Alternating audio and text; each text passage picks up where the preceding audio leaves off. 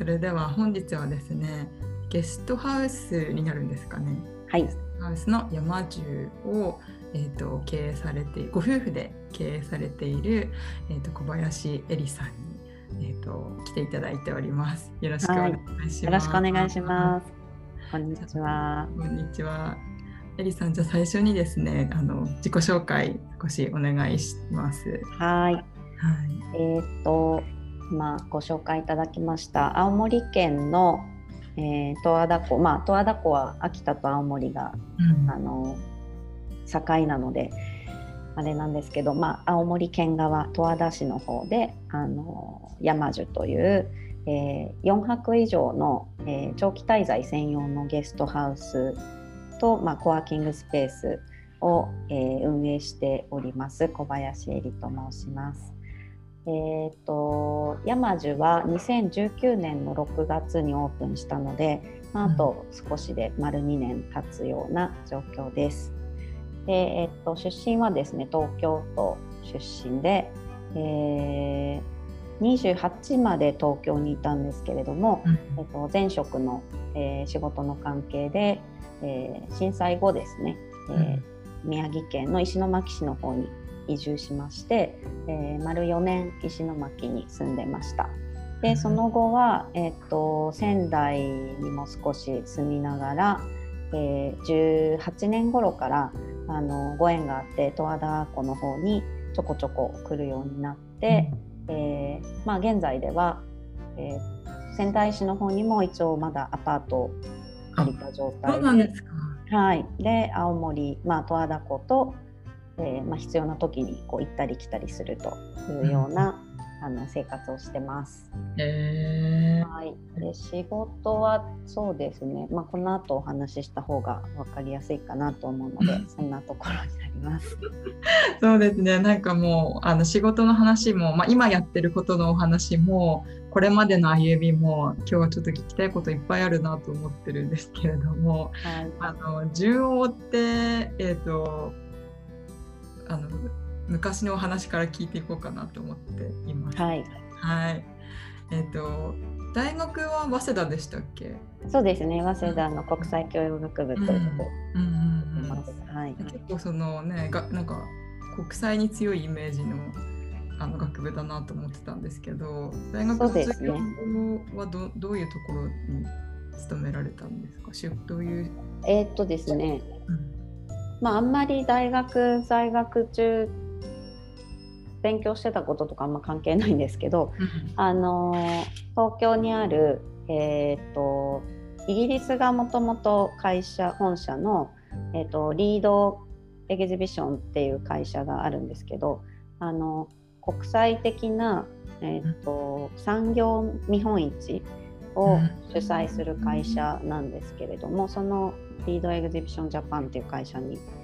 えーと、新卒で入りまして、うん、あのまあ、簡単に言うと東京ビッグサイトとか、うん幕張メッセとかああいう大きな会場で、えー、なんとかエキスポっていうその産業に特化した、うん、あの展示会を主催する会社なんですね。ここはだからまあ出展者を募りブースをまあ買っていただくわけですよね。で、えーと来場者を主催者が集めであの、まあ、大体3日間ぐらいあの展示会はあるんですけど、まあ、その展示会の場所で、えー、商談をしていただくっていうのがその事業、まあ、会社のやっていることなんですけど、えーと、私はその中でセミナー担当ということで、うん、あの各業界にやっぱりそのまあ、最新の技術だったりとかあの最新のトレンドですとか、まあ、そういうのがあるので、まあ、それをあのセミナーを構築して、えーまあ、各業界の方に向けた、えー、本当に、まあ、講演会基調講演級のまあ大きいものもあれば、うん、あの本当に小さなあのそれぞれのだいぶ細かくこうなんか分けたセミナーを、えーまあ、年間に3業種ぐらい私は担当してたんですけど、まあ、そういうセミナーを作ったり講師の対応をしたりとかする仕事をしてました。へはい、どういう種類の展示会が多かったんですか？えっと、私が担当してたのは本当に、えっと、エネルギー関係ですね、あのまあ、今でこそ普通になりましたけど太陽光発電とか、あとエコハウスとか、えーと、あとはスマートグリッドとか、そういう本当に再エネ関係の,、あの展示会の私はセミナーを作ってたんですけど、であとは、えーとそうですね主にやってたのはそれとあとメガネの展示会。メガネ？ですね。はい。でまあ、でも会社としては本当に年間多分今はもっと増えてるんですけど私が多分在籍してた当時でも100本以上の展示会をあの、うん、主催してたので、あの本当に手伝うだけのものもあれば主担当でやるものもあるんですけど、はい、もう本当にありとあらゆるいろんな業界の、えー、ありましたね。えなんか私の大学時代の友達も今展示会運営する会社で働いてるんですけど同じ会社ですかね？あのどうですかね？あの、まあ、何個か多分大手があって、うん、で一応リードジャパンはあの日本展示会協会っていう協会の会長も、まあ、社長がずっとやってたので、うん、あのまあ、一応あの業界内では最大手っていう形で、はい、やってましたけどね。ジュエリーフェアとかやってるのあそうですそうです。じゃあ一緒だ。へそうベストジュエリードレッサー賞とか、はい、あれもやってましたね。はい。そもそもその会社になんで最初に入社しようと思ったんですか？えー、っとですね、うん、たまたま私の父があの知り合いの娘さんを、まあ、なんか就活私が始めるぐらいの時にあの紹介してくれて、うん、あのその人が当時リードジャパンにいたんですよね。うん、であのちょっと会ってみるかっていう話になって、うん、私もまあなんか興味があったので、あのじゃあぜひお会いしたいって言って会わせてもらって、うん、でもそしたらその人がめちゃくちゃ素晴らしい女性で、うん、今でも仲良くさせていただいてるんですけど、うん、なんかなんか本当にこう芯があって自分のやりたいことを、あのしっかり、まあ、口に出しながら、もう手も動かしながら、なんか実現していくタイプの女性で、ですごくなんか、まあ、当時就活なんかいろいろ受けようかなと思っててあの総合商社とか、うん、あの商船系とかなんかまあちょっとやっぱり海外に目が向いてたのもあって、うん、あのゆくゆく海外に行けそうな仕事とか思ってそういうのを受け,、受けようとしてたんですけど、うん、なんかでもやっぱりこう仕事でというよりは本当にもうその人がいる会社で働きたいと思って。なんかそういう人がいるんだったら間違いないと当時の私はすごく思って、でなんか絶対一緒に働きたいから私そこ第一志望にしていきますみたいな感じでお話しして、でで結果私もまあ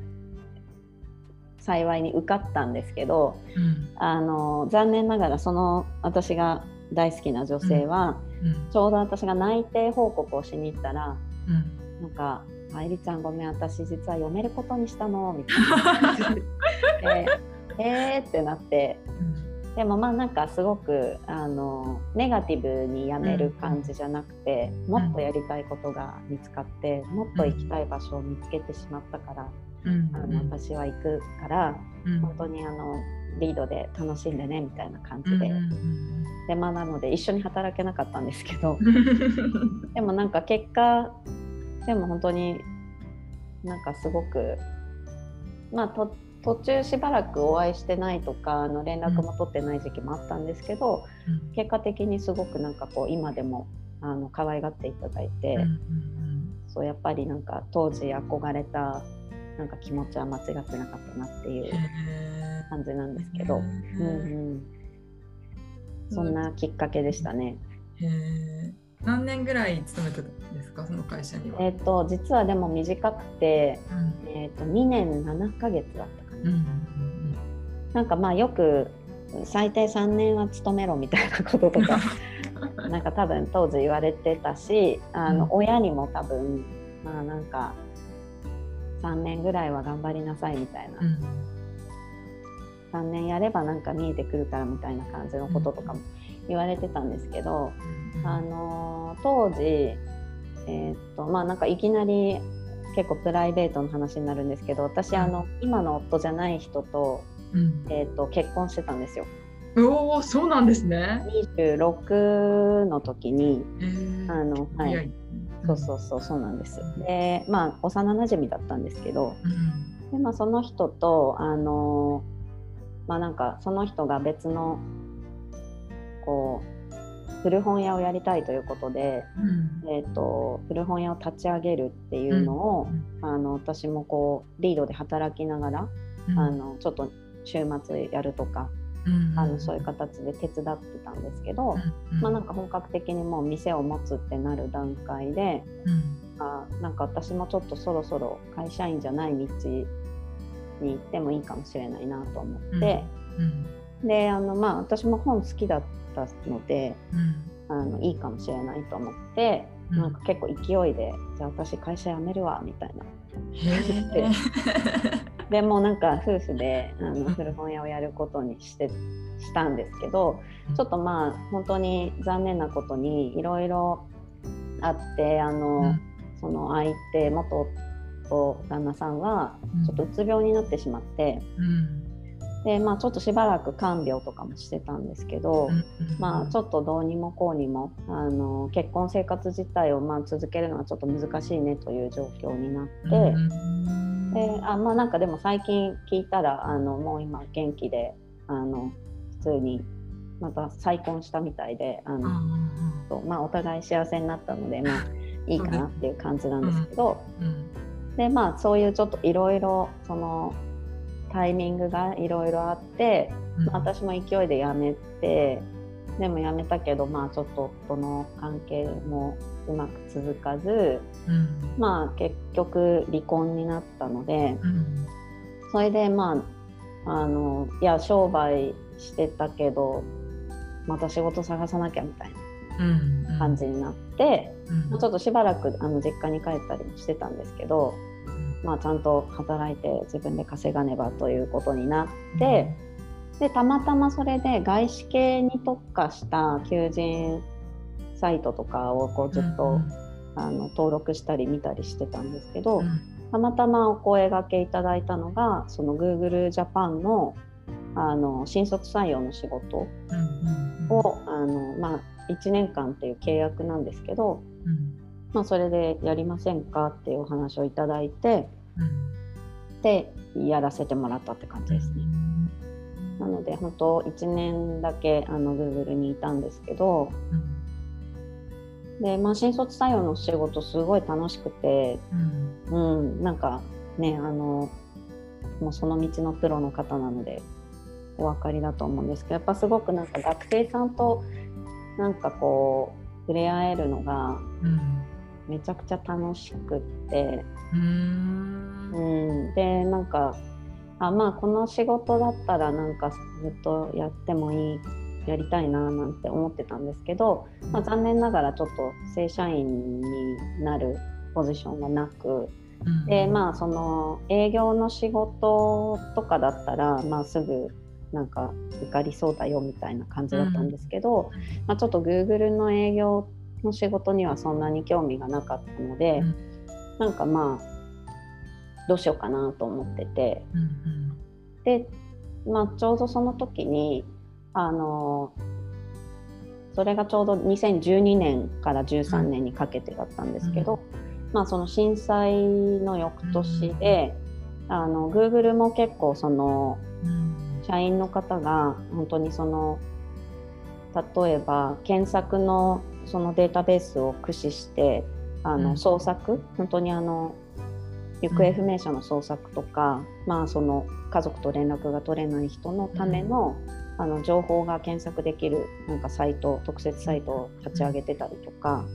うん、であとこう未来への記憶っていうサイトであの震災の前の写真とか、うん、そのいろんなの写真をとにかく集めてあのそれをあのオンライン上にアップロードできるっていうのを作ってたりとか、あと本当にあの有志で社員のみんなであのちょっとバスを借りて、うん、あの大船渡岩手県の大船渡の方にちょっとボランティアに行ったりとか、うん、なんかそういう感じでちょこちょこその被災地というものにこう触れるあの知ることができるきっかけがあって、でまああのもともとまあ、大学の時もあの学生の NGO にいてあのカンボジアの孤児院を支援したりとか、うん、なんかそういうこうボランティア的なことはやっていたので、うん、なんか割とあんまり抵抗なくそういうの参加させてもらったりとかしてたんですけど、うん、でまあやっぱりその2012年に、まあ、大船渡行かせてもらった時はもうさすがに瓦礫はなかったんですけど、うん、なんかやっぱりその流れ着くその瓦礫とか、うん、あのその海沿いのまだ本当にもう何もなくなっちゃって、うん、基礎だけ残ってる状態とか、うん、なんかそういうのを見てああ本当に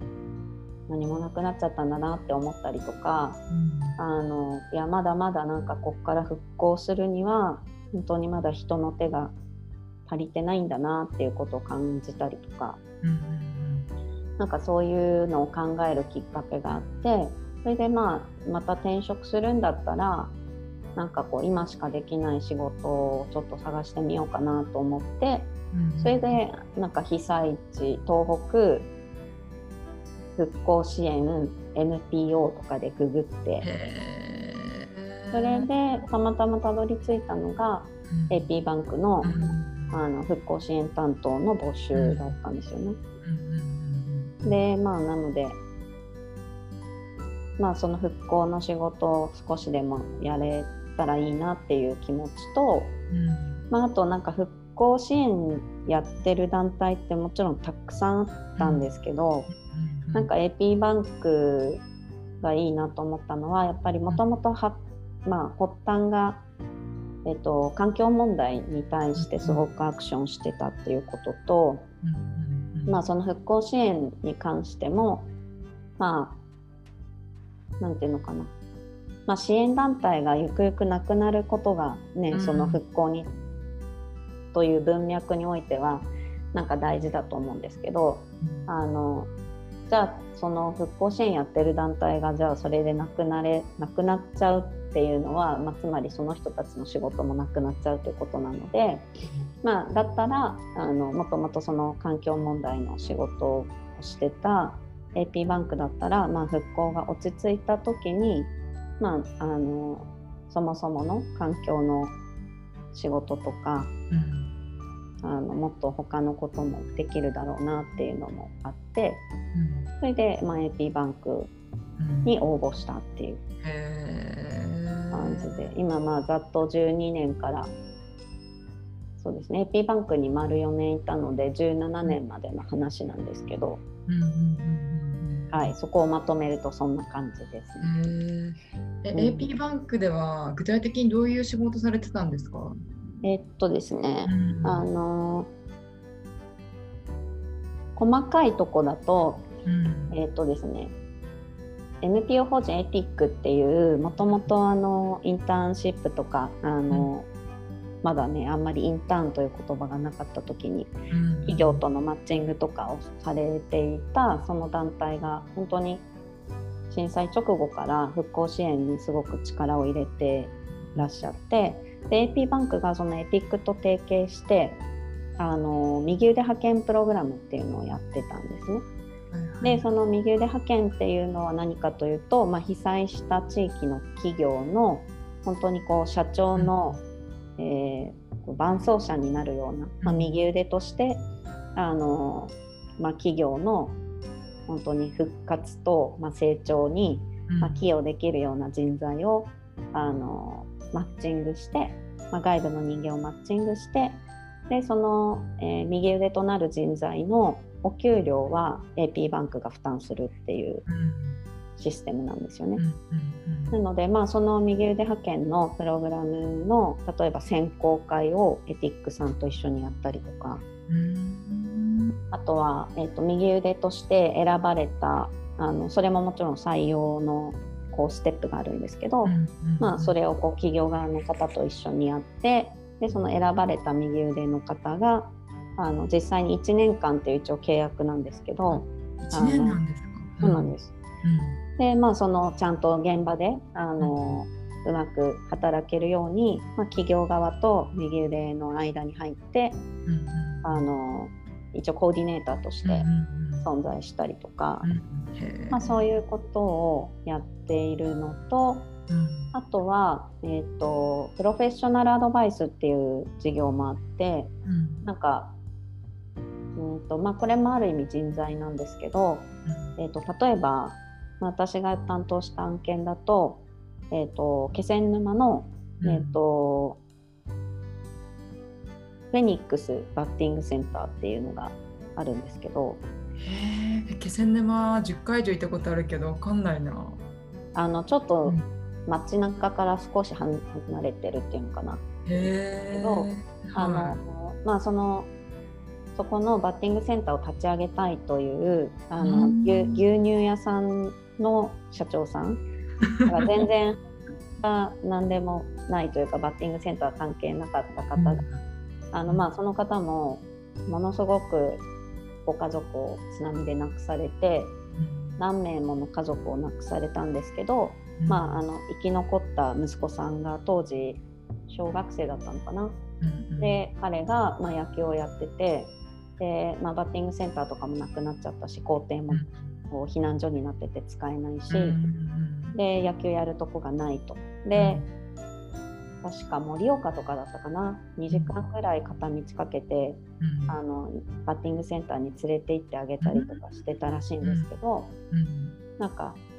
こう気仙沼でまた野球ができるなんかバッティングセンターとかできたらいいねみたいな話を、まあ、息子さんがしたのをきっかけに、まあ、お父さんが一年発起してあのバッティングセンターを、まあ、息子と気仙沼の子どもたちのために作りたいって言って。立ち上がったっていう事業だったんですけど、でまあその事業自体にはあのうちはお金は AP バンクはお金出してなかったんですけどあのそのロゴマークを作ったりとかあとあのバッティングセンターの中に大きな壁画を作りたいっていうご依頼があってでうちはそのロゴを作ってくれるデザイナーさんを斡旋するのと、えー、壁画を描いてくれるアーティストをあのうちが選定して、うん、でもう壁画を収めるとこまで、まあ、やるっていうのが、まあ、私の仕事だったので、結構その気仙沼の現場にもまだこうなんかこう建設途中の現場に行って、まあ、どれぐらいのサイズの壁画だったら入るのかとかなんかどどういうふうに見せられるのかみたいなのをまあ確認しに行ったりとか、まあ、あとは本当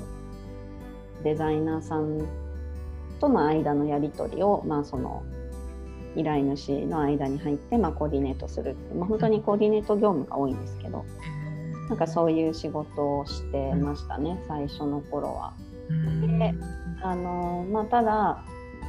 そういうのもやりつつ、えーと、一番まあ大きなあの仕事としては、えーとリボンアートフェスティバルっていう名前で2017年から始まって今年もまた開催される予定なんですけど、まあ、芸術祭ですね。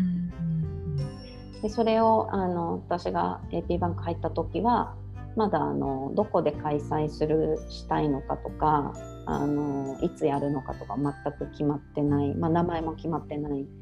状況だったんですけど、まあ、それを、まあ、被災地、まあ、沿岸地域のどこでできるかっていうこととか、まあ、どうやったらできるのかみたいなところを、まあ、探るというかそれをこう作り上げていくのがミッションだったので なんかそのとにかくもう人脈がないと何もできないし地域のことも知らないとできない仕事なので、うん、あの最初は月にそうですね1週間に1回とか入社後4ヶ月は1週間に1回東北に通うみたいなことをしてたんですけど、うん、なんかやっぱりでも拉致が開かないなと思って。なんかその通っても通ってもこう東京から来ましたみたいな感じで,、で名刺を差し出すとなんか「あ東京からわざわざありがとうございます」みたいな感じで、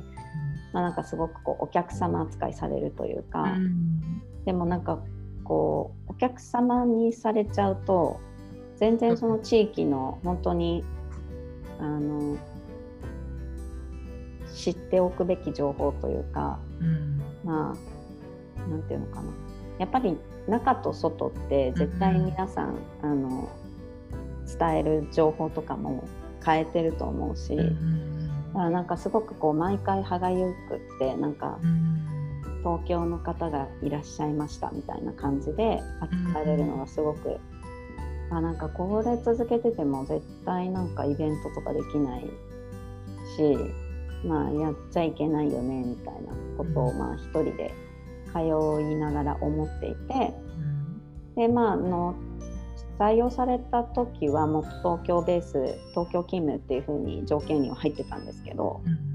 まあなんかもう本当に拉致が開かないので私石巻に行きますって言って、うん、石巻に暮らしますっていうのを一応上司に言ったら、うん、なんかすごく驚かれて「うん、え？みたいな「本気で言ってんの?」みたいな。別に行けって言ってないよみたいな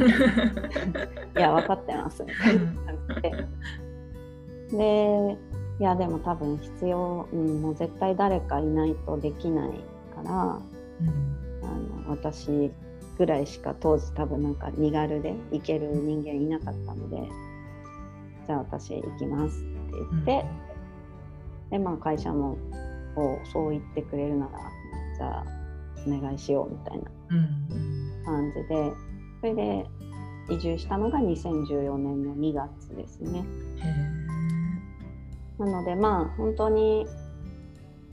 うん。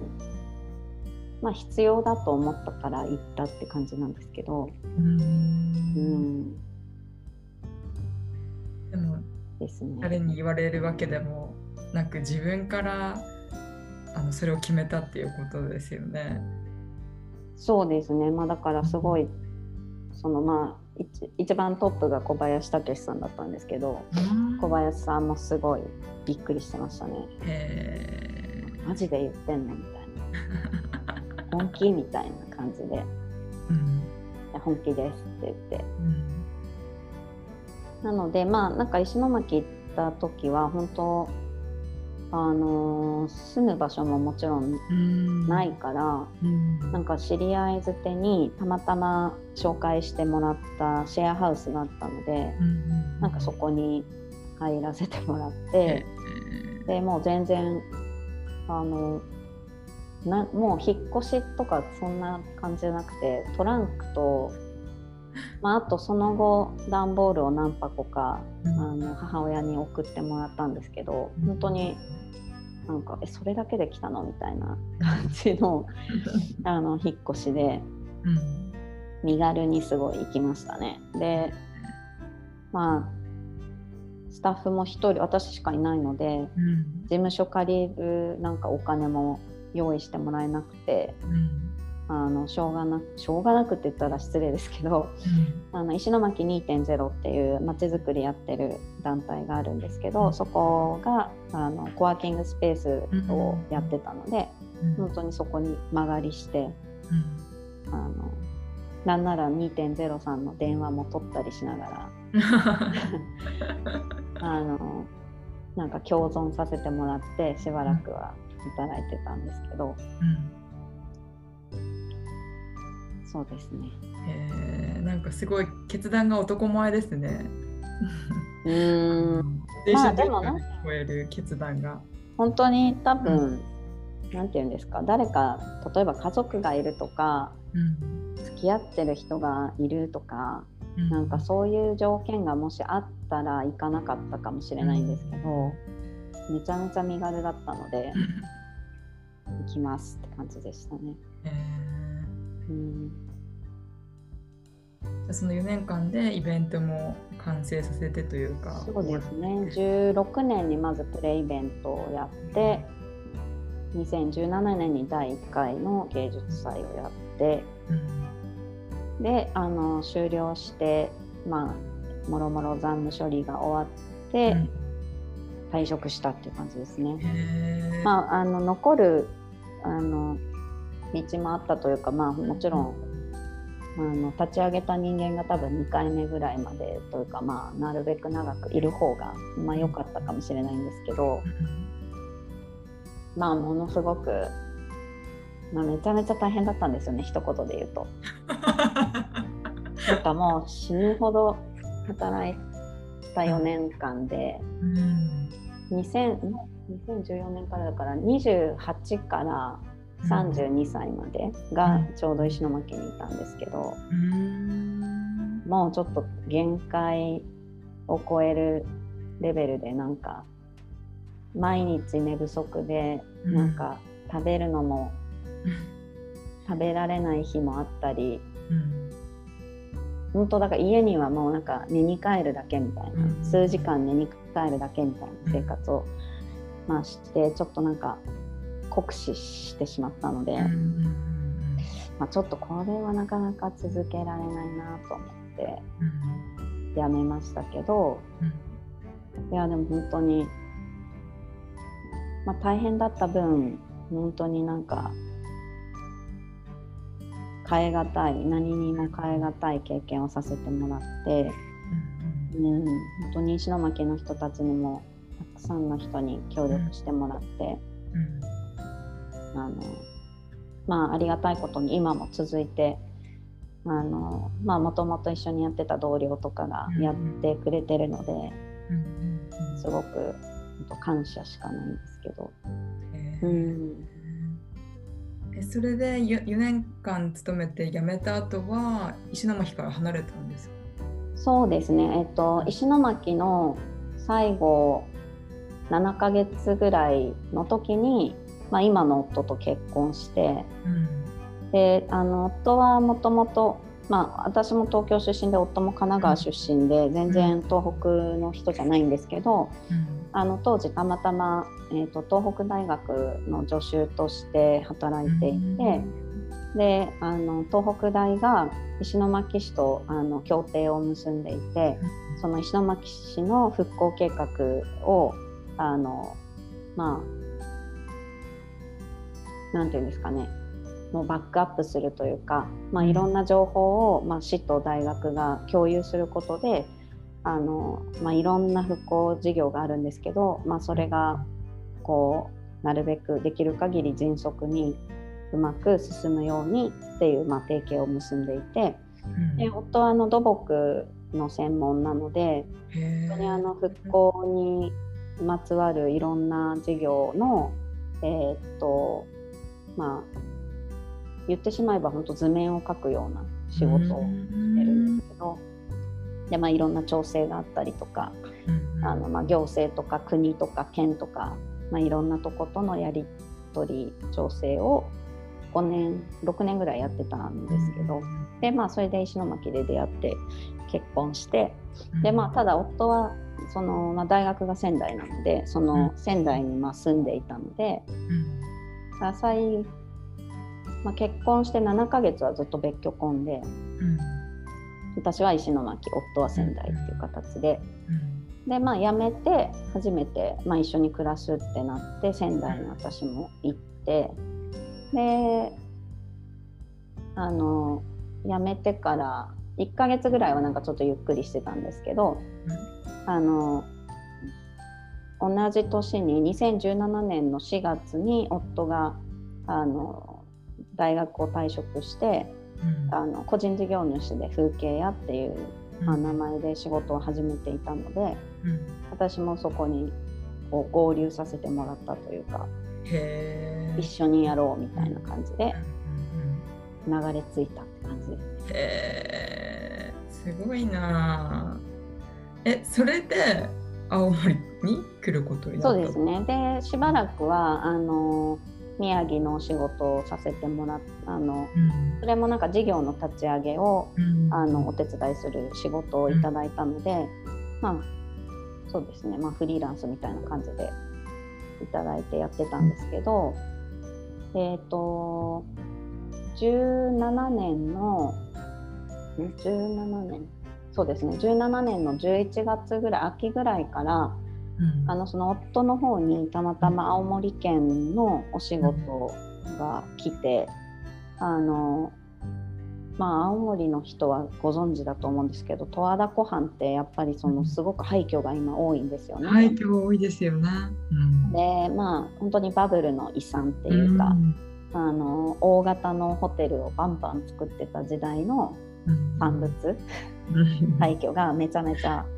残っていて、うん、まあ景観が著しく悪くなっているっていうのが、うん、もうもちろん行政もとても認知していて、うん、でまあ、それを何とかしなければいけないと。でただあの十和田湖畔は国立公園なので、あの環境省の土地なんですよね。でなので県がこう何かやるって言ったところで何ができるわけでもまあないと。でまあ、ただえーとまあ、その環境省とか行政県とか十和田市とかがまあ一緒になって、あのまあ、この場をもっと良くしていこうということはまあできるので、まあ、そのためのまずちょっと調査に入ってほしいっていうことで、うん、であのまあ本当は多分青森県さんとしてはあの景観を良くするためのまあ、条例的なものを、あの策定してほしいっていうことであのうちの夫が呼ばれたんですけど、まあ、やっぱりこ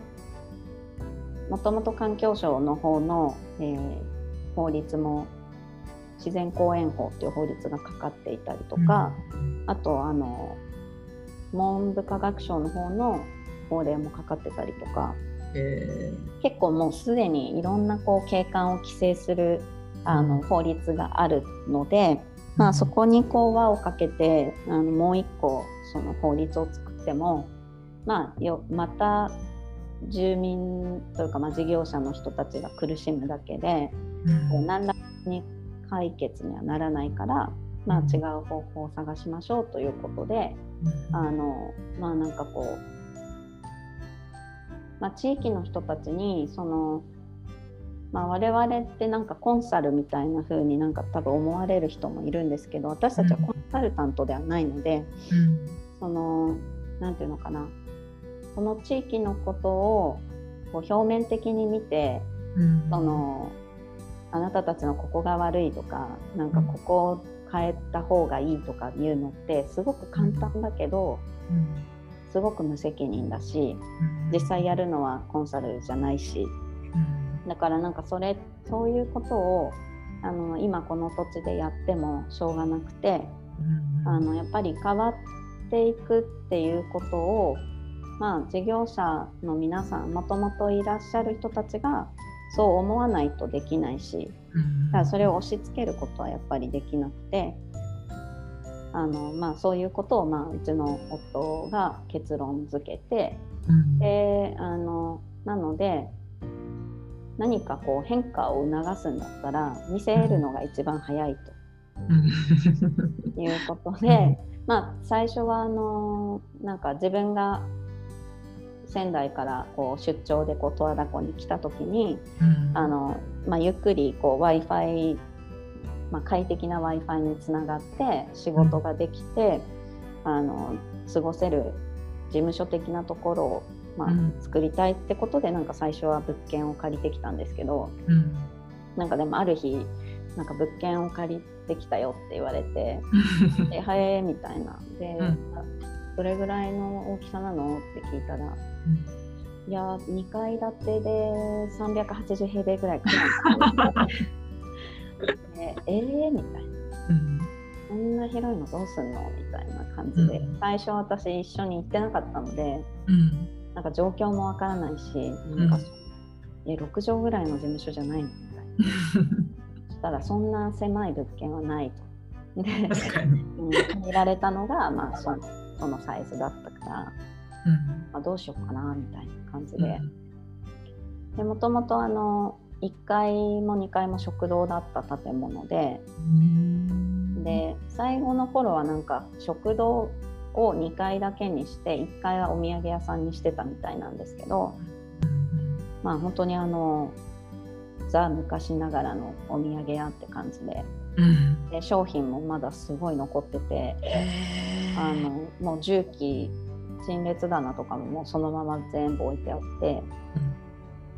なんかもうどうすんのみたいな感じだったんですけど。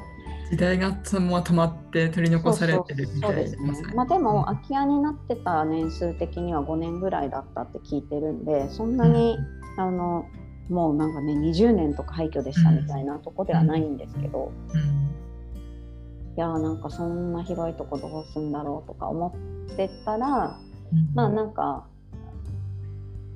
私もちょこちょこ18年の6月ぐらいからあの、一緒に来るようになってでまあ実際来てみたらめちゃくちゃいいとこだしうん。でまあたまたまなんですけどあの同世代のまあ当時20代から、えーまあ、30代後半ぐらいのあの人がご6人ぐらいかなあの集落にいて。うん。で彼らとまあなんか毎晩飲みながらうん。あのもう全然リノベーションも何にもしてないただただ片付けただけのうん。あの元々の山樹の古い建物の中でうん。毎晩飲みながらなんかどんなことやったら面白いかなみたいな話を結局多分1年弱ぐらいはなんかそういう話をしながらうん。なんか地域に大体そうですね。2週間ぐらい滞在して、まあ、ちょ当時はまだ仙台にあ今もありますけどまあ本当に半分半分ぐらいの感じでうん。いてでまあみんなといろいろ話しててあの、まあ、仲間の一人がうん。あの十和田湖に来る人からよくなんか乙女の像を見て、まあ、十和田湖遊覧船乗って乙女の像を見て昼ご飯食べてお土産買ってあと何したらいいんですかって聞かれるみたいなことをうん言われて、うん。でもうなんかみんな「えー?」みたいな「そんなこと聞く人いるんだ」みたいになって、うん。まあ、なんでかっていうといやもっと湖でなんかぼーっとしたりとかうん。なんか本読んだりとかなんかお弁当持ってきて湖で食べるとか、うん。なんかそういう本当湖自体をもっと楽しむ何かをすればいいのにねっていう、うん、なんかそれ以上に何を求めるんだろうみたいな。うん。話をまあ仲間としていて。うん。でまあじゃあなんかそういうサービスを山樹で作っていったらいいんじゃないかなみたいな話になって。だから最初は本当に全くあのゲストハウスの話はなくてうん。あの発端は本当にそういうゆっくりできるサービスを提供するっていうことでうん。例えばあのリラックスチェアの貸し出しとうんうんか、うん。あ今とピクニックセット、うんんですね、お弁当のセットを、まあ、うん。予約制で、あの提供するとか、うん。あと、まあ、本を貸し出しできるようにするとか。うんなんかそういう本当にこう外に外にあのもっと湖畔に人を送り出そうみたいなうん。感じであのサービスを決めてったんですけどうん。でもなんかそれをやろうと思うと、えーでもじゃあ雨の日に来ちゃったらうん。雨の中外に行けっていうのは酷だし なんかどうしたらいいどうしよっかみたいになってあじゃあやっぱ店内にカフェのスペースが必要だよねってなって、うんでじゃあ一応カフェスペース作ってうん。あの、まあ、平日はオフィスとして使ってうん。土日カフェにして、うん。えーやってみるかってなって。うん。でまあでも言ってもなんか本当にあの十和田湖畔は標高が 400m あって山の天気なので結構コロコロ天気も変わるしうん。なんかちょっと雨が続いちゃう日があったりとか、うん。なんかそういうこともあるからやっぱりなんか1泊とか2泊でここの良さって絶対わかんないよねみたいな話をしていて、うん、じゃあやっぱり長く滞在できるこうある程度リーズナブルな宿が必要なんじゃないか、うん、でもそこがなんか気持ちよくないと意味がないから、うん、もう完全個室のこう4泊以上の宿にしたらいいんじゃないかって話がもう最終的に出て、うん、でじゃあやろうって言って本当になんかもうオープンがだから19年の6月だったんですけど工事が4月から5月とか本当直前にやってて。そんな短い期間であんな建物ができるんですか？1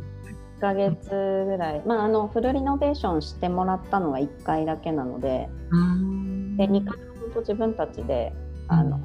壁の漆喰を、まあ、壁紙剥がして漆喰塗ったりとか、まあ、簡単な DIY だけして整えていった感じだったので、うん、このまあ工務店さんに入ってもらったのは1階部分なんですけど、うん、だからもうなんか突貫工事で皆さんすごいやっていただいて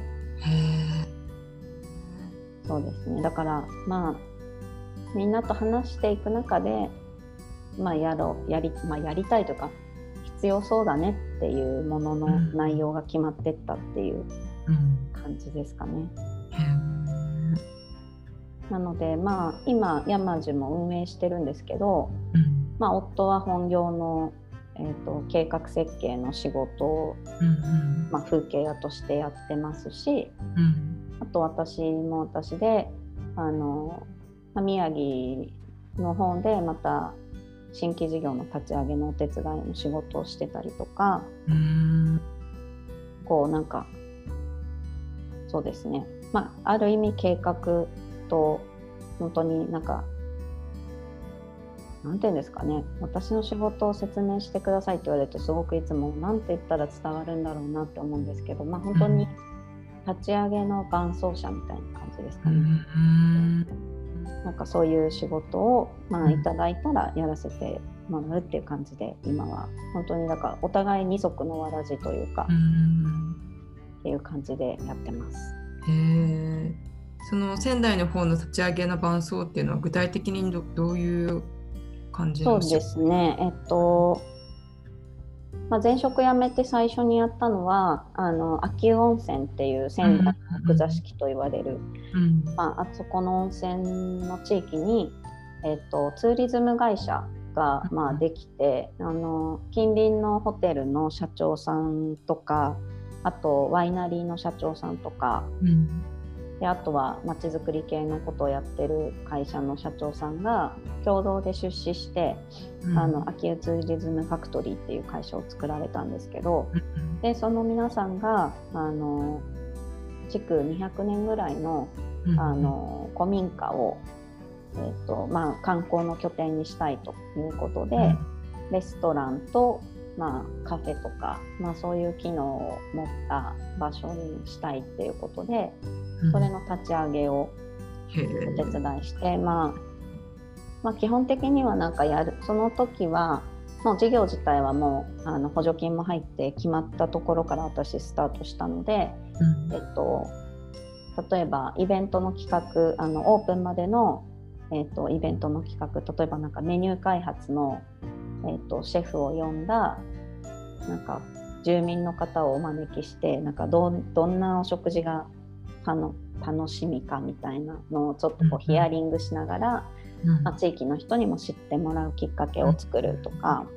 だまあ広報とかあと、まあ、制作物関連のディレクションですね、うん、えーと、冊子を作ったんですけど、まあ、どういう経緯でそこができたかっていうあの広報誌みたいなものを作ったりとか、あとはウェブサイトの、まあ、制作会社の間に入って、まあ、ディレクションするとかあとは取材の対応とかですかね、まあ、リリース書いて出したりとか、まあ、広報周りとイベント企画運営が主な仕事だったんですけど。であとこれから今一つ始まるのが、うん、えーと、その時秋吉社のあの工務店であの、入っていらっしゃった建築会社さんがあの鳴子温泉の,、あのまた別の温泉地のあの方なんですけどで鳴子温泉の、えー、古民家一棟貸しの宿をまあ作りたいということで、その工務店さんが本当にあの全然今までそんなホスピタリティ業界とか何にもやったことないんですけど、あのまあ、とにかく温泉付きの古民家一棟貸しの宿をやりたいから、うん、立ち上げ方全然わかんないので、まあ、ちょっと手伝ってくださいっていうふうに声をかけていただいて、うん、なのでまあ本当そこは事業計画書を作るとこから、うん、あの一緒にやらせてもらって、あの本当に、えー、なんていうんですかゼロから一緒にコンセプト作ったりとか、うん、何がやりたいのかみたいなどんな設備がないといけないやりたいことができないのかとか、うん、なんかそういうところを、えー、ブレストするとこから始まって、うん、で今はまあ資金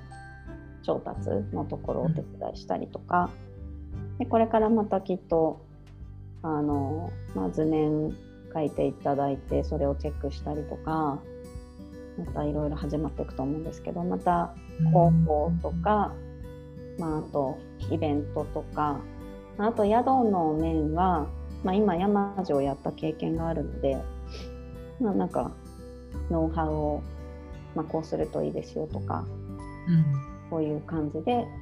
お伝えしていけるのかなと思ってるんですけど、うん、そんな感じで本当にこう立ち上げの支援っていう感じのお仕事が多いですね。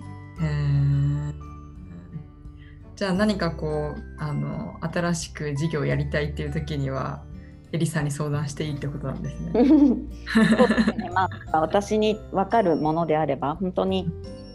多分なんか特殊なお仕事とかちょっと私ができるかわからないんですけど、うん、でもまあなんか少なくともこうなんかその課題を整理したりとか、うん、じゃあ今何が必要なのかとか、うん、そういうところはなんか一緒にお話ししていくことで、うん、なんかこう解決に向かう方法はあるかなと思ってるので、うん、そうですね。なんかそういうことがあればお声がけいただければ。なんかさっきあの十和田港に初めてあの来られて、うん、素敵な場所だなと思ったみたいなことをポロッとおっしゃってたと思うんですけど、はい、なんかどういうところがあの辺りのエリアの素敵なところなんですか、えりさんから見て。そうですね。あの、まあ、残念ながら山樹は湖畔湖には面してなくて、うん、あの一つ目の前に建物があって、うん、その先が湖なんですけど、うん、まずまあなんかもう自然に囲まれてるあの物理的にというか文字通り囲まれててというのも十和田湖ってその二重カルデラ湖なので、その私たちがいる集落は半島の付け根にあるんですけど、うん、中山半島っていう半島の付け根にあるんですけどあのぐるっと外輪山が要はあって、うん、外輪山ってこう丸くだからお椀の一番上の縁ってことですよね。でその峠を越えてお椀の縁から下ってった底面、うん、一番そこに湖と集落があるんですよ。だからぐるりと本当に演習全部山なんですね。うもうどこ見ても必ず山があるし、うん、でもう本当30秒歩けば湖だし、うん、で、まあ、あの石巻で海の良さもものすごく知ったんですけど、うん、あの私実はその結婚する時にえーと、なんかよく2人のこうプロフィールとか将来の夢とか,、なんかちょっとこう書いたりすると思うんですけど、あれに「湖畔に佇む家に住む」って書いてたんですよ。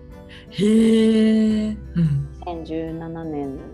3月に結婚したんですけど、うんでその当時なんかそれがすごい夢で、うん、なんなんかわかんないけどなんか私は海よりは山の方がなんとなく落ち着くなっていうのと、うん、でも水辺に住みたいと思ってて、うん、でじゃあまあ湖だなって、まあ、思ってて、うん、それで湖畔に住むっていうことを夢として書いてたんですよね。でまあ来てみたら本当にもう素晴らしい自然環境なので、いやもうこれは叶ってしまったなって思ったんですけど、ただまああの私はこう湖畔に佇むって書いてるんでもう欲を言えばもっと水際に私は住みたいんですよ。だからこうまだまだちょっともっと水際に行かなきゃいけないんですけど、まあ、ちょっとまあ第一段階としては、うん、あのある意味湖のほとりに住んでるなと思って、うん、なんかす、うん、落ち着きますねやっぱりすごく。とにかく静かだし。うん。まあ、集落の人が少ないっていうのはもちろんあるんですけどそれってあのどの過疎地域も多分一緒だと思うんですけど、あのなんか多分このやっぱり峠を越えないと入ってこれないこの器感がもう本当にこう下界の音をシャットアウトしてるのではないかと思うぐらい静かなんですよね。空気も本当に綺麗だし、なので、うん、なんかすごく今のところはあの、まあ、ずっと住みたいなって思ってますね。えじゃあそのゲストハウスの一部にご夫婦そうですそうです。今はそうです。まあ、ちょっと今でも子供がいないのでできてるんですけど、ちょっとさすがに子供がいると、ゲストハウスの中に住むのはちょっと無理なので。あのまあ、そしたらちょっと考えなきゃいけないんですけど、うん、うん、まあでも今はその状況で大丈夫なので、うん、はい、ゲストハウスの一部に住んでます。へ今仙台と十和田湖で何対何ぐらいで行き来えっとですね、うん、コロナになって私はやっぱりもう極限まで行かなくなったんですけど もうあの、はい絶対になんかこれは行かなければいけないっていう用事がない限り、まあなんかちょっと役所に行くとか、うん、そういうことがない限りはあの行かなくしたので、うん、本当に半年以上帰ってない時もあったんですけど、うん、えっとまあ、最近はちょっと仕事お仕事が、うん、いただいて始まったりとかもしたので、まあ、最低月1は帰る感じですかね。でも、まあ、日数もそんなに1週間とかは全然いなくて、まあ、長くて3日間とか2泊3日とか、っていう感じですかね。基本青森にいるんですね。そうです。もう基本私はこっちにいて。で、まあ、夫の方が出張が本当に頻繁に入るので、うん、あの宮城の仕事だったりあと、まあ、山形の方の仕事も仙台から近いのでもう結構今も実は1週間いないんですけど、うん、なのでまあしばらくはのそういう状態が続くと思うので、まあ、仙台の家も、うん、あの残しておこうという話になってます。これまでの社会人生活で一番辛かったのはいつですか？一番もうでもいっぱいあってどうしようって感じですけど。でもその最初に勤めたリードジャパンは、あの実は1回その辞める直前ぐらいに心折れた時があって、あの私はメンタル強い方なので多分結構極限まで我慢できるんですけど、なんかもうちょっとその時はあれは多分単純に働きすぎだったと思うんですけど、うんうんうん、なんかこう毎日深夜まで残業して、うん、ボロボロになってたので、うん、なんかある日あのそんなの本当後にも先にもあれが1回なんですけど、うん、あの朝起きたら、もうなんか起き上がれなくて、でなんか自然と泣けてきて もう来てますね来てますね。で初めて上司にうん。私ほとんど会社もあんまり休んだことなくてうん。初めて上司に電話してもう直で携帯に電話してうん「あのすいません起き上がれません」って言って。うん。でもう泣きながら「お休みいただいていいですか?」みたいな感じでうん。電話したらうん「ああもういいよいいよ」みたいな。もう、うん。こっち泣いてるし、うん。だまあ、向こうも言えずにうん「休みなよ休みなよ」みたいな感じで、うん。まあ休ませてもらったら1日で復活したんですけどうんでもまあなんかあれは多分自分でちゃんと気づいてその日休めたからよかったけど、うんあれをもしなんか無理してたらちょっともうどうにかなっちゃってたかなって思うのがうん。後にも先にもその日が1日ありましたね。うん。うん。だからやっぱりなんかあの仕事は楽しかったしあの、うん。すごく人にも恵まれてたんですけど人間睡眠とうん。なんかこうきちんとした食生活とか本当に大事にしないとうん。もう心を壊すなっていうのは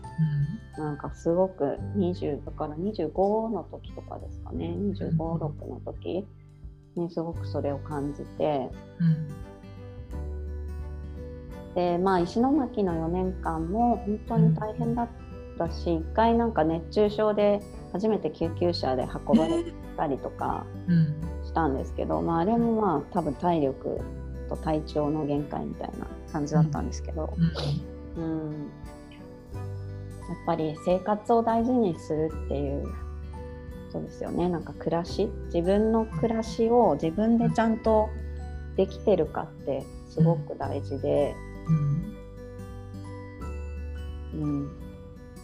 まあでもなんか石巻の時も含めその必要だと思って自分でやりたいと思ってやっていたのであの全然あそれを否定するつもりはないしなんかそうやって働いてる人のことを否定するつもりはないんですけどうん。ただやっぱりなんかそれが持続可能かというとうん。あの全然続かないなっていうのはまあねリクルートとかにいらっしゃったら多分わかると思うんですけど。そう、ですね。うん、だから、まあ、ちゃんと食べることとかあと仕事以外の時間をちゃんと持つっていううん。こと？なんかその家に寝に帰るだけという生活をなんかやっぱりやってはいけないなっていうのを、まあ、ちょっとお遅ればせながらというかまあ最近すごく感じて。でもなんか十和田湖にいると本当にありがたいことに、とにかくなんて言うんですかね、まあ、人もいないしあの あとうちテレビも置いてなくて。で下界というかいわゆる社会とのつながりが。なんかないみたいな。状態にいるので。うん。あのすごくいろんなことに集中しやすいというか。うん。だから仕事したい時は仕事にめちゃめちゃ集中できるしあとなんかゆっくりしたい時はとにかくゆっくりにあの集中できる。うん。なんかひたすらリラックスするとかひたすらぼーっとする本を読むとかそういうことにも集中がしやすいし、うん。なんかそれがすごくいいなって思ってます。そうですね。なんか何もないからそれができるんですよね。そのなんていうんですかね十和田湖のその環境の良さを築けたのもうん多分一回ねギアが振り切れるほどまで働いてギリギリの極限まで行ったエリさんだから分かる価値というか。うんそうなんですかね。でもなんかうちに来る人みんな言いますよ。本当に本当にいいとこですね。うん。でも違う季節にまた絶対来ますって言って帰る人が多いので、うんなんか、うん、何かこうあるんでしょうね。人を引きつけるうんものが。うん。うん。お客まあさん、あうんあ、どうぞどうぞ。やっぱ4泊も一緒にいるとお客さんとも結構なんですかね。普通の例えばホテルに、ね、1泊2日で滞在するとかと違う関係性がこう築けそうだなっていうふうに。そうですね。あのうちは夫婦ともにすごく飲むので。私もめっちゃ飲みます。なのでまあ大体あのお客さんゲストがいらっしゃるとなんかウェルカムパーティーと、フェアウェルパーティーと称して、まあ、別に毎晩晩酌してるので変わらないですけど、うん、あのまあ、一つ変わるとするとあの、湖畔の仲間を呼んで、うん、あのもうゲストと湖畔の人たちみんなで飲む食べるっていうのを必ずやってるので。へえ必ずやってんですか？そうですね。あの、まあ、ゲストがめちゃくちゃ例えば仕事が立て込んでてできないとかじゃない限りはやります。なので一応もちろん予定を聞いて、うん、あの今夜パーティーややろうと思いますけど参加できますかって言って、うん、あじゃあぜひってなったらもうみんなを呼んで、一緒にご飯食べて、お酒を飲むっていう感じでだからまあゲストハウスあの私も夫もゲストハウスやってる割にゲストハウスにあんま泊まったことがなくて、うんうんうん、こう普通のゲストハウスがどんな感じなのかよく知らないんですけど、まあ、よく聞くのはそのキッチンでそれぞれが作ったものをまあなんか持ち寄ってゲスト同士がなんか一緒に食べながらおしゃべりしてるみたいなのは聞くので、まあ、それとあんま変わりはないと思うんですけど、あのまあ、うちはその点ご飯の仲間がわーっと来るので、うん、ゲストだけではないっていう状況ですかね。うん、えー、いいですね。なんかこうそうやってウェルカムされたら、うん、なんかなんだろう。あの旅に来たとかっていうよりかはなんか自分の居場所ができたみたいな、うん、そんな風に思いそうだなって。うんうんうん、でもなんか本当そういう関係は作れてるんじゃないかなと、まあ、思ってますあの勝手に。うん。うん。でもすごくあのゲストハウスというかまあ人が泊まるところをやってみて初めて分かったんですけど、うん、なんかこう皆さんやっぱり何か旅に出る時ってまあある意味ちょっと変化を求めてたりとか、うん、もちろんその日常の何て言うのかなをそのまま切り取って場所だけ変えたっていう人ももちろんいるとは思うんですけどやっぱなんか行った先で人と話すこととかその、うん、何かハッとさせられたりとか、うん、こうなんか気づくことってまあ私もすごく外に出て初めてなんか気づくことがやっぱりあるので、うん、なんかそういうことをあの提供するのがこういう場所なんだろうなってやっぱり思うので、うん、まあなんかそのもちろん何て言うんですかね。まあなんか慣れ合いみたいになるのはあれなのでうちもそんなにあのなんかベタベタお客さんと仲良くしたいとか思ってるわけじゃないんですけど、うん、なんかそういうこうまたふとした時になんかちょっと思い出して、うん、あなんかあの時こういう話したなとか、うん、なんかちょっとまた行こっかなって思えるようなあの場所になったらいいなと思って、なのでまあなんかそういうこう距離感とかあのお客さんとのゲストとのなんか会話の仕方とかは、まあ、心がけてはいますね。うん。なんかこうエリさんのキャリアの歩み方みたいなのを聞いてるとあのなんだこここに行くぞみたいなものに向かってなんかままっすぐ行くみたいなことよりはなんかその場でその場その場でこう出会う人たちを大事にしたりとか、うん、そこで出会う経験みたいなものをもう味わい尽くしてその先でなんかまた新しいものが勝手になんか出会いとしてあってみたいな、うん、あのこう流れて川の流れに乗っていくようなのどこにたどり着くか分かんないけどそれすらも楽しいみたいな楽しみみたいなそういうこうあのキャリアを歩まれてるなみたいな風にすごい感じたんですけど、うんうん、あのそれはこうもともとそういう風なことを思ってる思ってたんですか？いや全然思ってないですけどでも本当に言われた通り本当になんか、うん、まあ悪く言えば行き当たりばったりで あの生きているんだと思うんですけどまあ、ただなんかその瞬間瞬間にはあのめちゃめちゃ考えてるし、向き合ってはいるので、まああのそうですね、まあ、特に後悔とかはないんですけど、うん、なんか前にちょっと別のインタビューをちょっとしていただいた時に、うん、あのなんか出た言葉がなんか最大瞬間風速に乗るみたいな。なんかその時もうこれだっていうところにの乗ってたどり着いてるのがなんかそれぞれいた場所っていう感じかなと思うので、まあ、今はあのすごく十和田湖畔であの、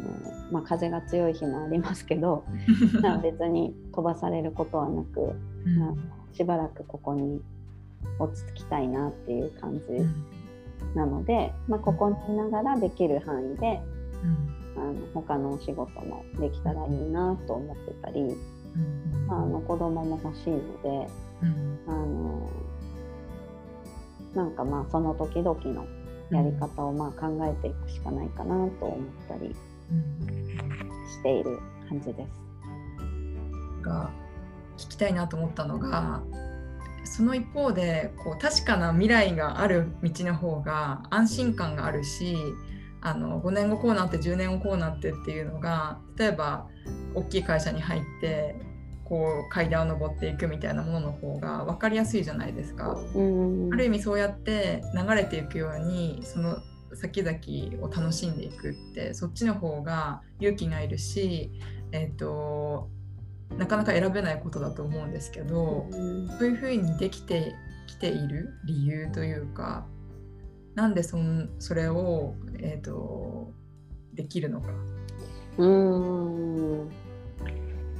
そうですね。でもなんか大学にいた時はなんかめちゃくちゃ、うん、いわゆるあのバリキャリって言われる そのめちゃめちゃキャリアウーマンみたいになるみたいなのが、多分思ってたんですけど、うん。うん。なんかまあちょっと向いてないなって思ったのと、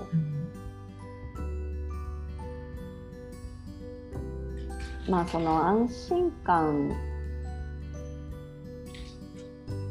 って何ですかね。でもなんかこれをやってれば安心だみたいのは誰もないと思うんですよね。だから会社員やってても別にあの日々安心してるかっていうと、うん。まあ、お給料の面はもしかしたら保証されてるし社会保障もあるから、うん、その面は安心という字が当てはまるのかもしれないけど、うん、でも多分会社員やっててもなんか自分の人生これでいいのかなって思ってる人多分めちゃくちゃいるし。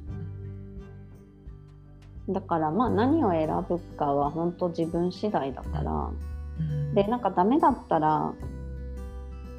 いや万が一本当例えばもう本当にお金がなくなってどうしようもなくなったら、うん、まあ、仕事を探して、うん、もうバイトでもパートでも死に物狂いでやればまあいいかなって、うん、うん、思っているっていうのもあるかもしれないです。そのなんか、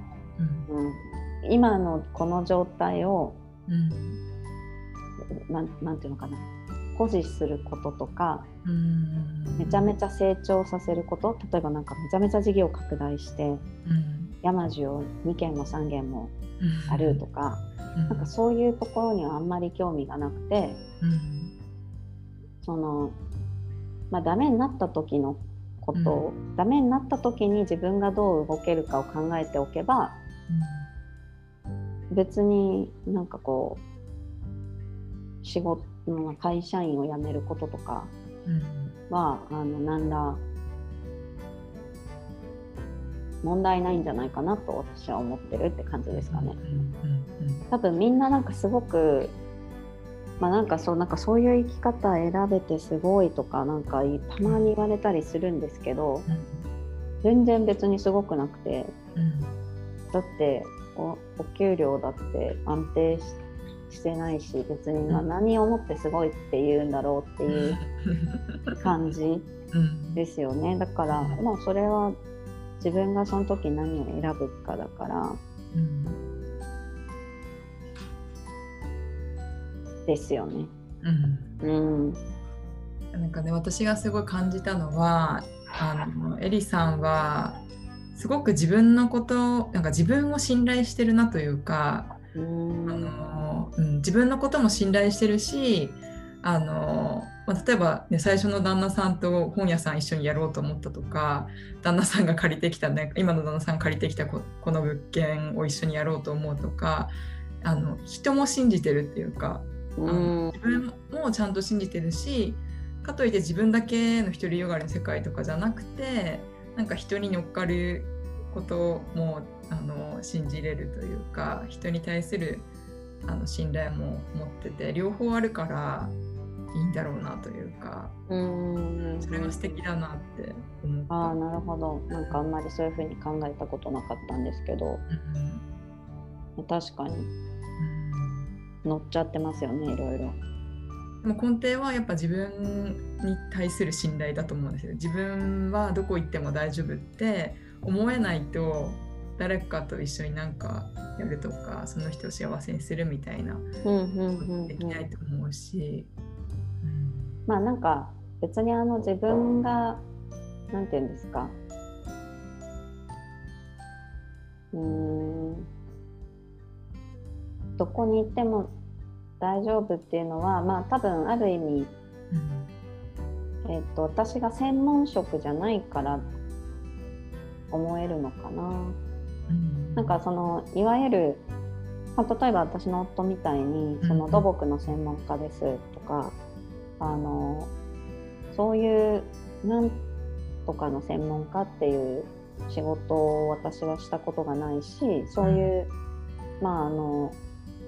例えば資格を持ってるとか、うん、手に職があるとかそういう人間でもなくて本当になんか、うん、とにかく目の前にあるやらなければいけない全ての仕事を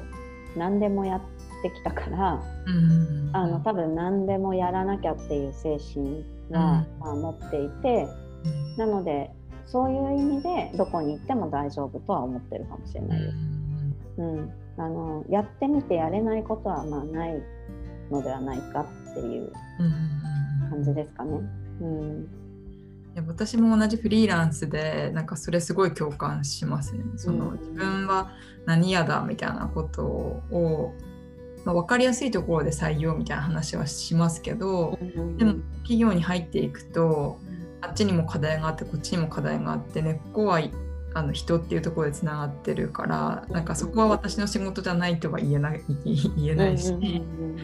なんかできそうって思えるんだったらできるか分かんないけどそれやりますって、なんか仕事を自分で作るっていうか、見に行くみたいな感覚でいて、うん、そういうふうにやってるうちになんか自分のスキルみたいなものも多分計らずとも広がっていったりとか磨かれていったりとかしてるなっていうそれがこう、うん、面白いなみたいなふうに、うん。うん、感じてすごい多分そこは共通してる。うんうん、そうですね、うんうん、はい。うん確かにすごく共感しますそういうところは。うん。これからこんなことやってみたいとか、うんうん、あのまね、記事読ませていただいたらあの、まあ、多分またどっかに行くみたいな選択肢とかも考えてらっしゃるのかなみたいなことを思ったんですけどあの、まあ、エリさんご自身としてやりたいみたいなこともいいですしご夫婦でこんなことやりやってみたいとかもあるのかなと思って。そうですね。あのまあ今はえっ、とまあ、なんかやりたいことはちょっといろいろ思いつくんですけど、うん、うんとそうですね。ちょっと今山中が、えっと、土日のカフェを、えー、不定期営業にしてて、まあ、ほぼお休み状態にしちゃってるんですけど、うんとまあ、それっていうのはなんかやっぱ土日カフェやるとやっぱなんか本当に休みがなくなっちゃって、平日フルで働いて、で土日にカフェのための仕込みがまあ金曜日とかにあってとかそうですよねでなんかまあカフェをやりたくて、うん、あのちょっとごめんなさい。うん、大丈夫です。うん、あ、ごめんね、ありがとう。あのカフェをやりたくてなんかややり始めた人とかだったらもちろんでやれて万々歳だと思うんですけど、うん、なんか我々夫婦そのカフェをやりたくてなんかここに来たとかじゃない、うん、起業したとかじゃないので、うん、なんかやっぱりその休みなくそうやっていることの、うん、なんか矛盾というか、うん、なんかその、ここでみんなにゆっくりとした時間何もしない時間とかを提供したいと思ってるのに、なんか我々が疲弊してなんかもう休みなく働いてて どうなんだろうみたいなのがやっぱりなんかやってた時はあって。なのでやっぱりなんかその自分をどこまで忙しくするかっていうのはやっぱ自分次第だと思うから、まあ、ちょっとやりたいことをすごい手を広げすぎるとなんか首を絞めることにもなるなと私は思っていて。でまあ、ただそんな中でやっぱせっかくこういう場を持ったので、うん、あの今一つやろうとしているのは、うん、もうちょっと物販とかをあの拡充したいなと思ってて、うん、オリジナルのグッズ商品の、まあ、販売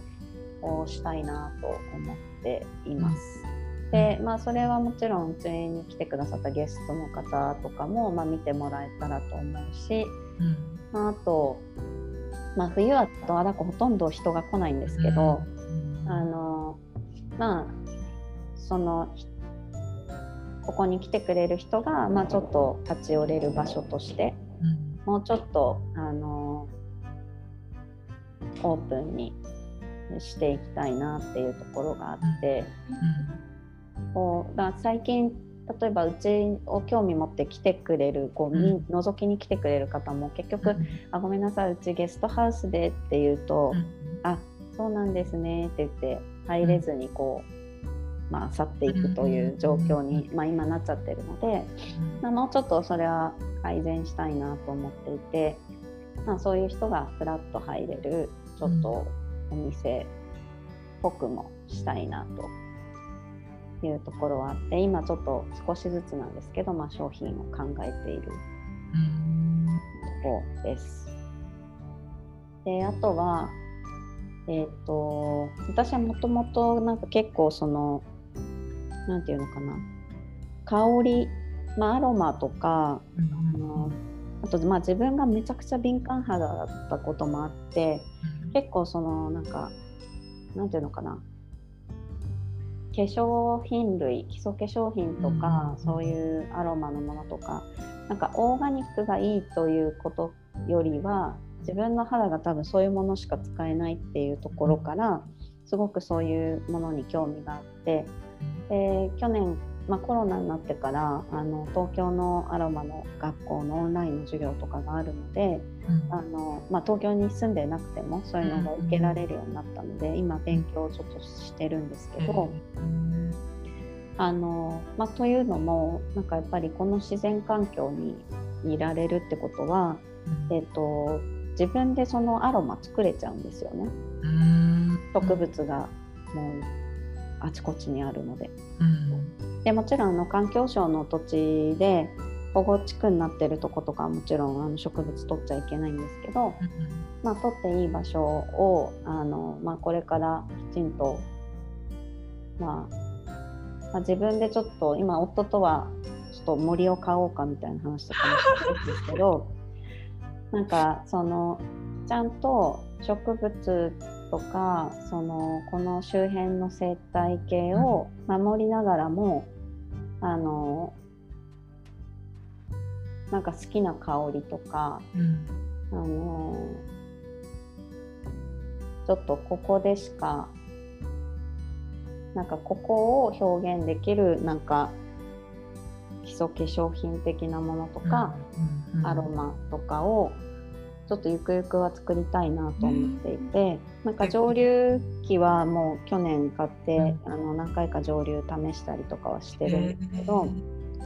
なのでまあ最初ちょっと商品化するのはあの時間がかかるというかいろいろ免許とかも必要なので、えっと、まずはなんか例えば宿泊の方にで興味がある方に、うん、あの例えば一緒に植物を取るところから行って、うん、でまあ、蒸留を体験できて自分だけのあの、まあ、例えばエッセンシャルウォーターあのスプレーですよねアロマウォーターとか、まあ、そういうものを自分で作れるあのちょっとプランを作るとか、うん、なんかそういうところからちょっとなんかまた違った形で自然と親しむみたいな、うん、自然に入っていくみたいなところを、うん、なんかもうちょっとあの模索できたらいいなと思ってて、ちょっとそれは今年やりたいなと思ってます。いいですね、うん、なのでまあちょっととりあえずはまずちょっと山津を山樹をあのもうちょっと充実させることとか、うん、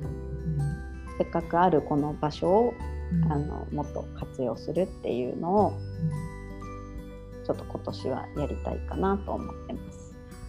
ちなみにそのカフェの運営みたいなところだけを人に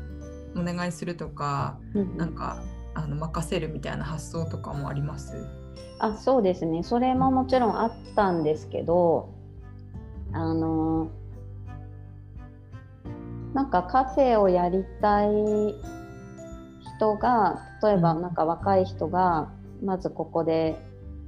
借りてちょっとやってみるみたいなところあのやれたらいいよねって話はしてるんですけど、うん、ちょっといかんせん今十和田湖畔があんまり住環境が整ってなくて、うん、その要は空き家がその巨大なものしかなくて、うん、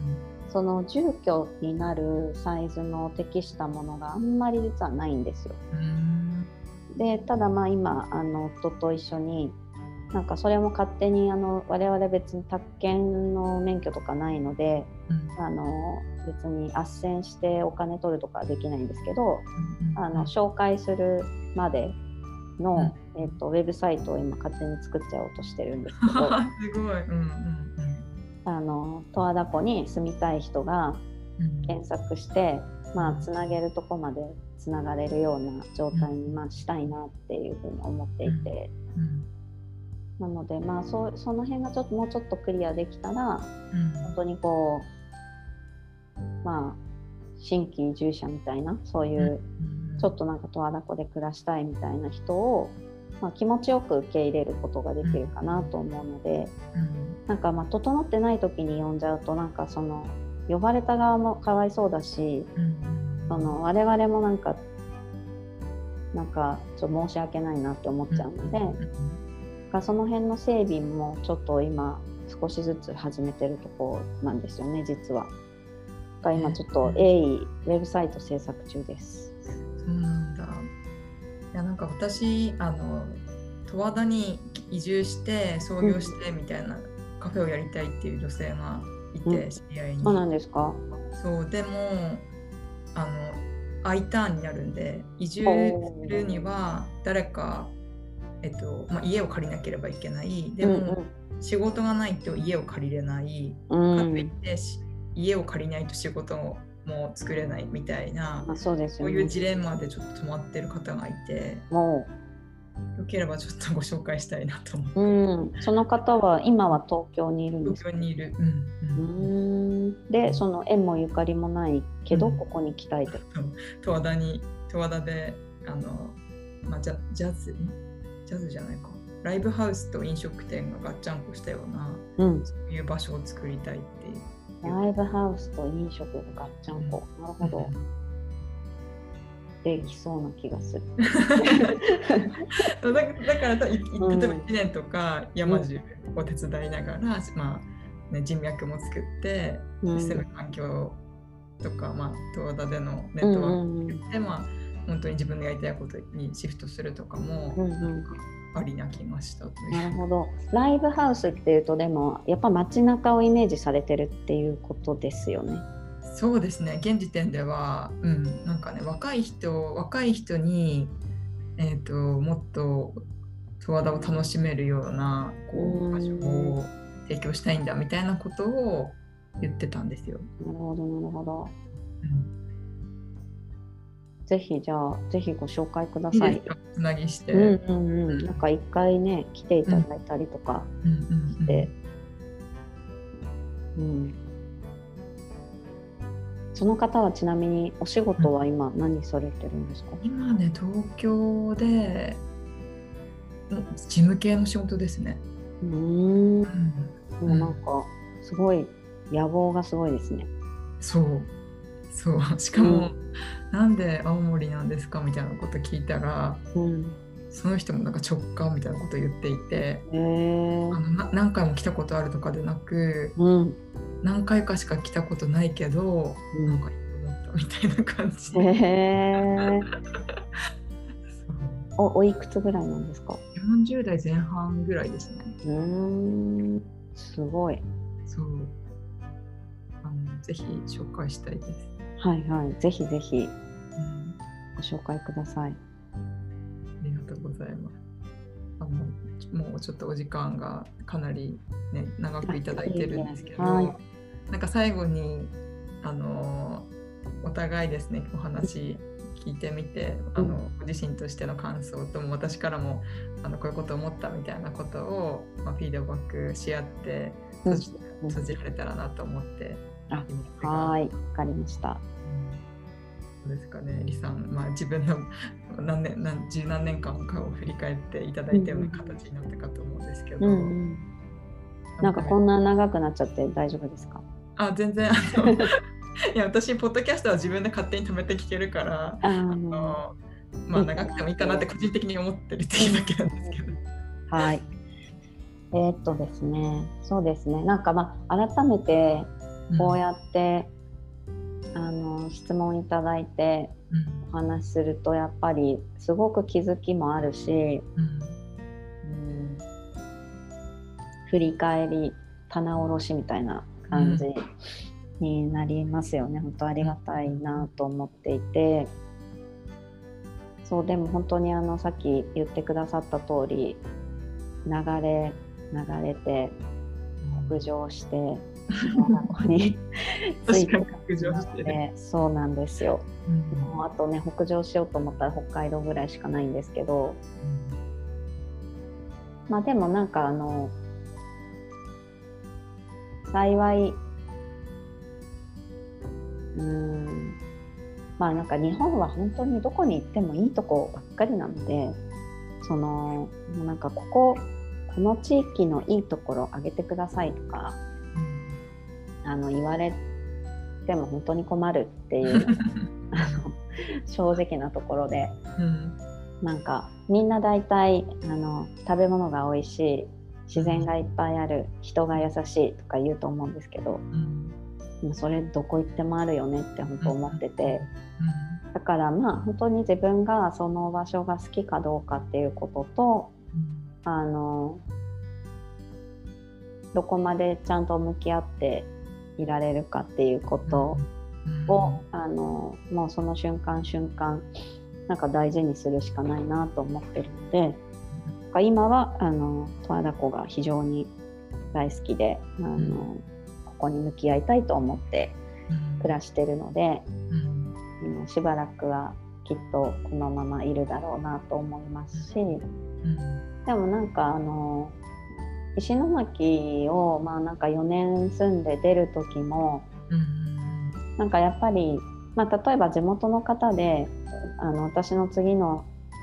を、まあ、次のステップを応援してくれる方の方がもちろん多いんですけどやっぱなんか人によっては例えばなんかここにずっといてくれると思ったのにいなくなっちゃう。もう寂しい。まあ寂しいって言ってくれればまだいいんですけどなんかちょっと裏切り者みたいななんかそういう表現を、まあ、されることもあったんですよね。でまあなんかそれってすごく悲しいことで、なんか別に私がそこに住まなくなるけど私の心がそこから離れるわけではないし、あのやっぱもういただいたご縁って絶対に消えないと思うので、だからそれはなんかどこに行っても本当に一緒だなと思ってるので、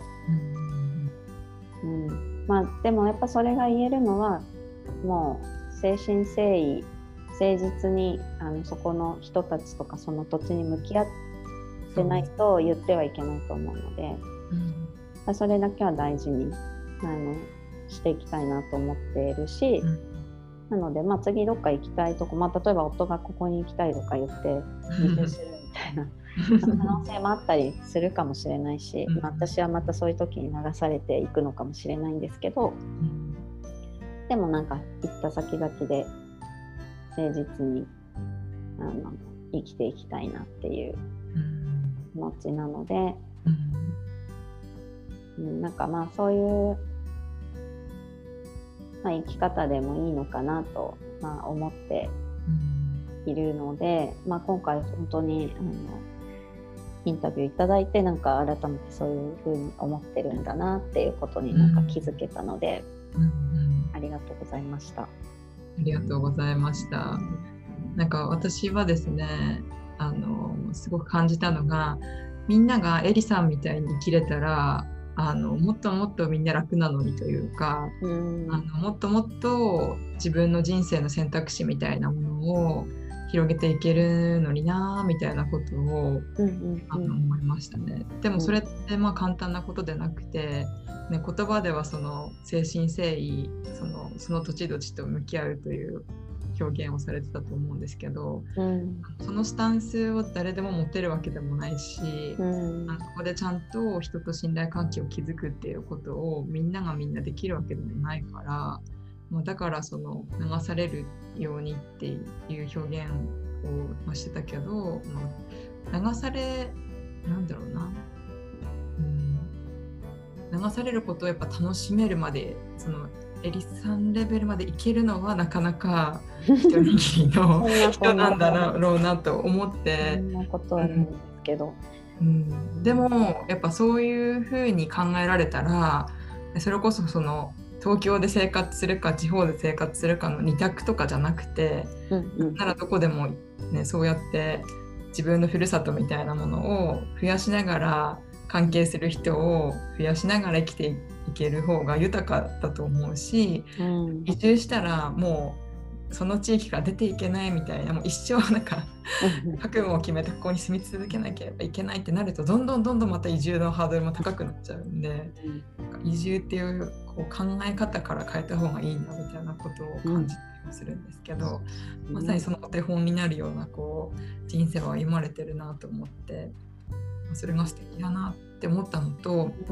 あとやっぱりそのそもそもそのやっぱ自分を信じてるっていうその軸みたいなものってきっとその幼い頃から養われて培われてきたことなんじゃないかなと思って、うん、そどうしてそういう風な部分がエリさんの中に育ったのかを、まあ、今度はちょっと山中で飲みながら。そうですね。ぜひ。思いました、ね、お酒好きということなんで、ぜひぜひ、うん、うん、本当に。語り尽くせないですね。そうですね。本当になんか、うん、私はもっと聞いてみたいです。うん。うんうんうん、いや今度ちょっと、まあ、うちの夫は月に1回か2回ぐらいのペースで来てるのでああそうなんですね、うん、なんかそのタイミングであの山地さんに泊まらせてもらって、うんうん、みたいなこともすごいありだなと思ったり、うんうん。あとは結構青森県内でできた仕事もしてるし子育てもしているあの、まあ、ママ友みたいな人たちが浮かぶのでなんかみんなで子連れで集まって、あの仕事もしながらなんか、子供たちも遊びながらみたいなことをやれたらめちゃくちゃいいなっていうあぜひぜひ。浮かびました。あの実は湖畔の仲間の夫婦があの、うん、今生後もうちょっとで8ヶ月の子供がいて、うんうん、そうあのこんな仮想地域に子供が生まれたんですよ。でまあすごくやっぱり頑張ってるし、うん、ただまあ本当に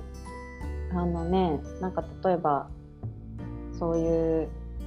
他のママ友とかと出会う機会もここにいるとないし、うん、まあ、多分十和田市内の、うん、えっとまあ、そういう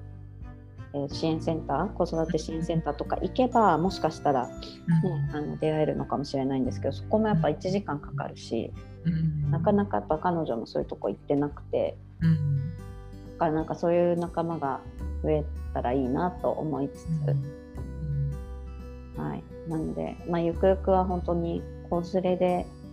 住んでくれる人もねなんか増えたらいいなと思ってるので、まあ、あんまりなんかその移住定住ってあのいう言葉を私たちも使わないようにはしてて、うん、うん、そういう人を増やしたいとか言ってるとやっぱなんかつまんないことになるので。確かに。こうなんか既成概念とにとらわれない形であるから、うんうん、エリさんたちが素敵に出会って、うんうん、そっちに持ってかれると多分意味なくそうですよねそうだからあんまり移住定住促進なんちゃらみたいなイベントとかには行かないようにとか。ああ、あんまりお声もかからないですけどあの、まあ、そういう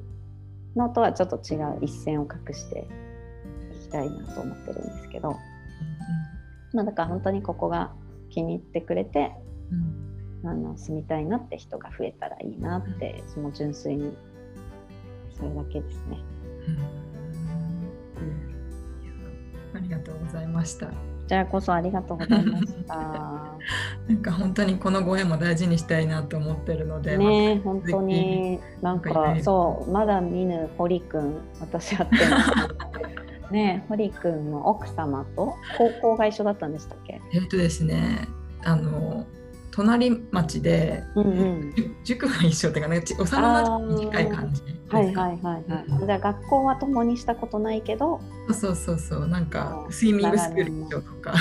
へえスイミングスクールと塾が一緒みたいな、うんうんうんそんな感じ。あそうなんですね。大学は一緒でした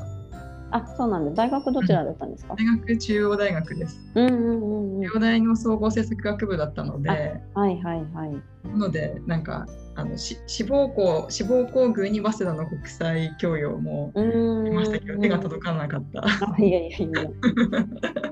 でも私も一浪してるので、うんそうなんです。全然もうストレートで入る人はすごいなと思って。いやいやもう田舎はねあの浪人したら恥ずかしいみたいな 近所に恥ずかしいみたいな観念がすごいあるんですよ。えー、あ、それで必死になれるんですね。必死に。いや素晴らしいです。本当に。いやでもなんか本当にちょっとね輪が広がるといいですね。すね本当に、ありがとうございます。うんうん、ぜひちょっと先ほどの方の件は別で連絡されていただいて、うんうん、はい。わかりました。はい。いや今日は本当にありがとうございます。ありがとうございました。なんか本当長くなっちゃってすいません。いえいえ、全然です。ありがとうございます。またじゃあ直接お会いできるの楽しみにしてます。はい、そうですね。はい。ありがとうございます。ありがとうございます。はい。